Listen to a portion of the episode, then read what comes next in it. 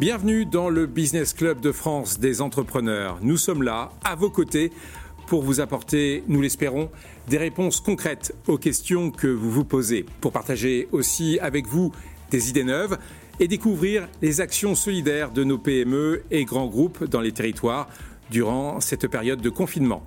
Bonjour Michel Picot.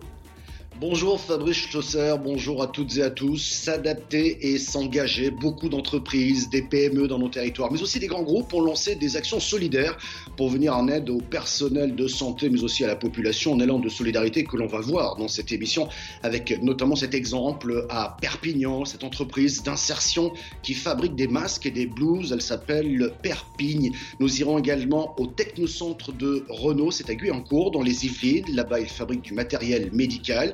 Nous irons également dans cette émission à Bordeaux dans quelques secondes pour rencontrer Pierre Husson. Il nous parlera de son application Rematch destinée à filmer des matchs dans le sport amateur. Il a dû s'adapter parce qu'il n'y a plus aucune rencontre de sport amateur en ce moment. Enfin, qu'est-ce que cette crise va nous apprendre? Est-ce qu'on va changer finalement notre manière de travailler?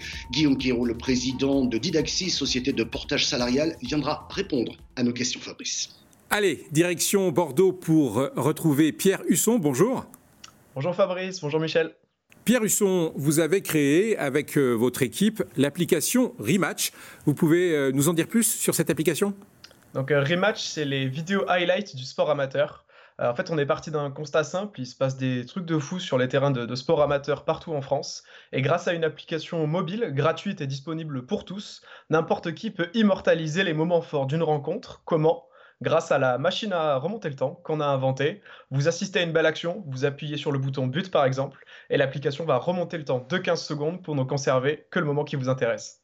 Alors Pierre Husson, parmi vos fervents supporters, si j'ose dire, il y a Jean-Pierre Papin. Je profite d'ailleurs également de cet entretien pour saluer les téléspectateurs de TV7 Bordeaux qui nous regardent et qui vous connaissent puisque vous animez une émission sur le sport amateur justement. Aujourd'hui, place au skill, vous l'avez bien dit. Mais il y a euh, plus de rencontres sportives, hein, pour être très clair, aujourd'hui. Alors comment vous avez fait évoluer euh, l'application Rematch? Euh, alors c'est vrai que Jean-Pierre Papin fait, fait partie de l'aventure Rematch, il fait partie des associés historiques euh, de la société et il a toujours eu pour, euh, pour volonté de mettre en avant le, le, sport amateur et bien évidemment le foot amateur, euh, que TV7 met bien sûr en lumière toutes les semaines dans une rubrique dédiée. Et il est vrai qu'avec la conjoncture actuelle, on est passé d'à peu près 100 000 rencontres sportives amateurs par semaine au zéro absolu. Euh, donc il a fallu qu'on évolue. Euh, et Rematch s'est adapté à la nouvelle vague de vidéos à la mode qui circulent en ce moment sur Internet, les Skills Challenge, les euh, Sports at Home, etc. Et donc l'application a conservé sa, feature magique pour remonter le temps, mais plus besoin d'être au bord du terrain. les bouteilles en plastique remplacent les poteaux, les poubelles remplacent les paniers, et les gens mettent en avant leurs skills sur l'application et on partage les meilleurs. Pierre Husson, comment voyez-vous cette sortie de crise? Qu'est-ce que cela vous a appris finalement? Comment vous pourriez utiliser finalement ce, confinement pour avoir des points d'amélioration dans, la vie de, tous les jours et, celle de votre entreprise? Alors, humainement, ça m'a beaucoup appris euh, en tant que jeune. Euh, fondateur d'une start-up. c'est vrai qu'on n'était on n'était pas préparé à ça on est, voilà, c'était quand même un, choc assez brutal pour nous. Euh, c'est vrai qu'on avait de suite anticipé dès le 12 mars et dès l'annonce de, la suspension des rencontres sportives amateurs, on avait tablé sur une reprise en, septembre et il s'est avéré qu'on avait bien fait. Euh, mais c'est vrai que de gérer euh, une équipe de, 10 personnes en télétravail, le chômage partiel, ça a entraîné voilà, pas mal de, de changements. Donc humainement, ça m'a fait pas mal progresser et les deux autres fondateurs également.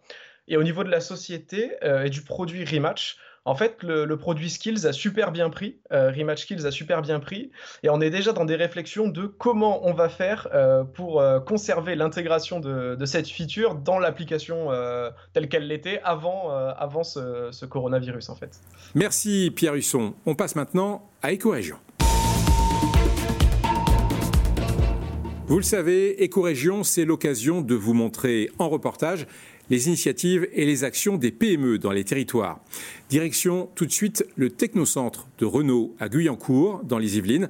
Le constructeur automobile français s'est engagé dans cette crise pour produire du matériel médical. Un reportage de TV78. De la recherche et développement automobile à la production de matériel médical, le technocentre Renault de Guyancourt s'est adapté à la crise sanitaire du Covid-19 Plus d'une centaine de collaborateurs de ce site sont mobilisés sur plusieurs projets, notamment la production de visières destinées au personnel soignant. On a l'ensemble de nos, euh, centres de production euh, par impression 3D qui sont mobilisés pour produire des euh, supports de visières à destination des soignants. On destine plutôt ces masques-là pour les ces visières-là pour le personnel soignant parce que c'est vraiment des matières qui sont compatibles avec les protocoles de désinfection en hôpitaux.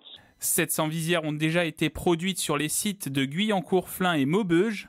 Depuis le début de la semaine, un moule a été conceptualisé pour produire en grande série. Objectif 4000 visières minimum par semaine. C'est un moule qui permet de sortir une pièce euh, plastique euh, avec une cadence très élevée. Euh, donc on injecte en fait un plastique dans un, dans, un, moule en métal et une visière va pouvoir sortir à la suite très rapidement. Donc ça permet de passer, parce que quand vous imprimez en 3D euh, sur une machine, vous allez pouvoir par exemple sur 24 heures, sur, les, sur des matières qui sont biocompatibles, sortir 60 unités. Euh, alors que là, on va pouvoir avoir une, capacité, une vitesse de production bien supérieure. Et en même temps, libérer nos imprimantes 3D pour la fabrication de pièces à destination des respirateurs. Autre initiative, cette fois, c'est à Perpignan que ça se passe. Vous allez découvrir l'entreprise adaptée Le Perpigne qui fabrique notamment des masques. Un reportage de Vie Occitanie. C'est euh, les différentes couches pour les masques, les deux couches coton, la première et la deuxième qui fait le filtre et la couche extérieure en polyester. C'est l'effervescence dans les locaux de Perpigne. Cette entreprise d'insertion du quartier Saint-Jacques à Perpignan a décroché un contrat avec le gouvernement.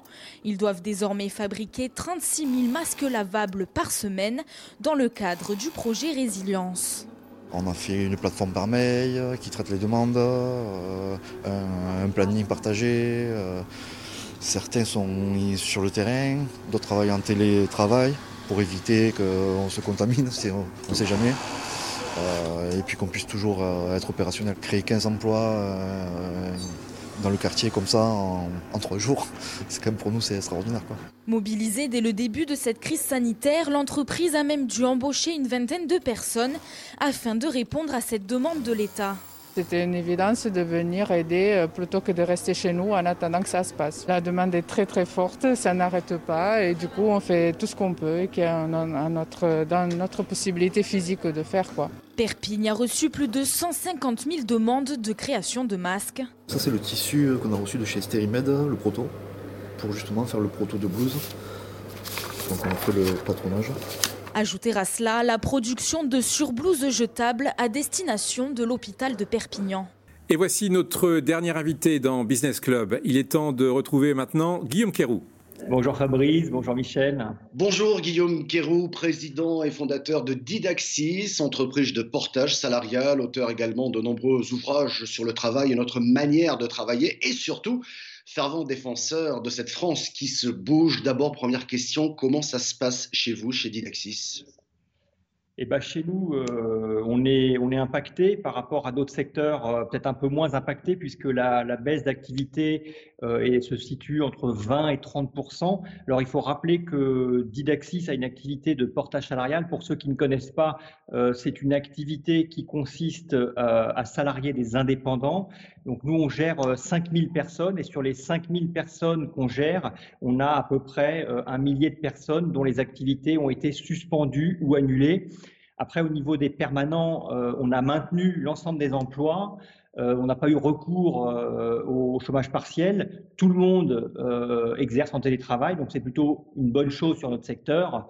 Et puis, on, a, essaye de mettre en place une assistance. On a, changé un peu nos façons de faire qui fonctionnent 7 jours sur 7 et 24 heures sur 24 pour pouvoir répondre à la fois à nos clients et à nos consultants en temps réel. Alors Guillaume Quérou, vous défendez cette idée dans, vos livres que nous changeons notre manière de travailler. Selon vous, que va changer cette crise sanitaire? Selon vous, on va assister à quoi? Le télétravail s'est fortement développé. Je crois qu'il y a un peu plus de 8 millions de Français qui télétravaillent aujourd'hui. Est-ce qu'on peut dire que le futur a commencé aujourd'hui? Effectivement, c'est un des, premiers impacts de cette, cette crise sanitaire. Euh, les formes de travail, notamment le travail à distance, avec euh, l'ensemble des outils de, digitalisation aussi de notre activité. On a beaucoup parlé ces derniers temps des plateformes. Euh, le télétravail représentait jusqu'à aujourd'hui 5%, euh, 5 à 8% de, de l'activité en France. Et là, on arrive à des, à des niveaux où on atteint quasiment 50% de, de l'activité française qui peut être exercée en télétravail. Donc, c'est plutôt une bonne chose pour, pour cette crise. Guillaume Kérou, il faut aujourd'hui se préparer à ces évolutions et à ces changements? Bah, il faut, il faut s'y préparer euh, en insistant beaucoup sur le digital. Et notamment, moi, j'aimerais euh, quand même qu'on ait un véritable ministère de la transformation numérique et pas un simple secrétariat d'État, car on s'aperçoit que dans ces temps euh, compliqués, bah, il, y a, beaucoup de couacs.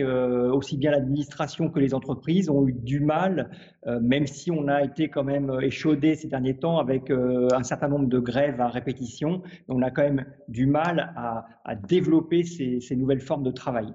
Merci Guillaume Kérou. C'est l'heure de notre rendez-vous avec le médiateur des entreprises. Bonjour Pierre Pelouzet. Bonjour Michel, bonjour Fabrice. Aujourd'hui, je voudrais revenir sur la manière de saisir le médiateur des entreprises. Semaine après semaine, on rappelle les sujets. Hein, les, retards de paiement, c'est notre sujet numéro un. Les ruptures brutales de contrat, tous les sujets liés à la force majeure qui a été utilisée de manière un peu abusive ou à tort à travers ces derniers temps aussi. On a parlé des sujets de beaux commerciaux, hein, toutes les difficultés que vous pouvez avoir avec votre bailleur ou avec votre locataire. Tout ça rentre bien sûr dans le giron du médiateur des entreprises, que ce soit dans le privé ou dans le public. Mais comment fait-on pour nous saisir? C'est la question qu'on nous pose parfois. Je le rappelle donc, un seul site central unique, médiateurdesentreprises.fr. Vous remplissez en quelques lignes votre demande et derrière, un médiateur vous rappelle sous les six jours, vous téléphone, parle avec vous, regarde votre problème, essaye de vous donner un ou deux conseils s'il le peut. Et puis une fois que vous êtes calé, une fois que vous êtes d'accord, c'est ce médiateur ou cette médiatrice qui va chercher l'autre partie, la personne de l'administration, la personne de la grande entreprise, organise un rendez-vous téléphonique, puisqu'aujourd'hui évidemment tout se fait par téléphone, assisté par le médiateur pour organiser un dialogue, faire en sorte que chacun puisse se parler, s'écouter, trouver des solutions, que ce soit sur les sujets de paiement, de rupture de contrat, de propriété intellectuelle, de bail commercial, etc.. Tout ce que j'ai cité, une seule adresse médiateurdesentreprises.fr. Je rappelle bien sûr que c'est gratuit, c'est un service public. Vous avez plus de 60 médiateurs à votre disposition sur l'ensemble du territoire. Donc n'hésitez pas à nous saisir, c'est aussi confidentiel. Donc merci de votre écoute et on vous attend pour vous aider. Merci Pierre Pelouzet. Gardons le contact et retrouvez cette émission en replay vidéo sur le site de votre chaîne de télévision locale. Retrouvez-nous également en podcast audio et sur votre web radio ou radio FM préférée. Merci à vous de votre fidélité. À très bientôt.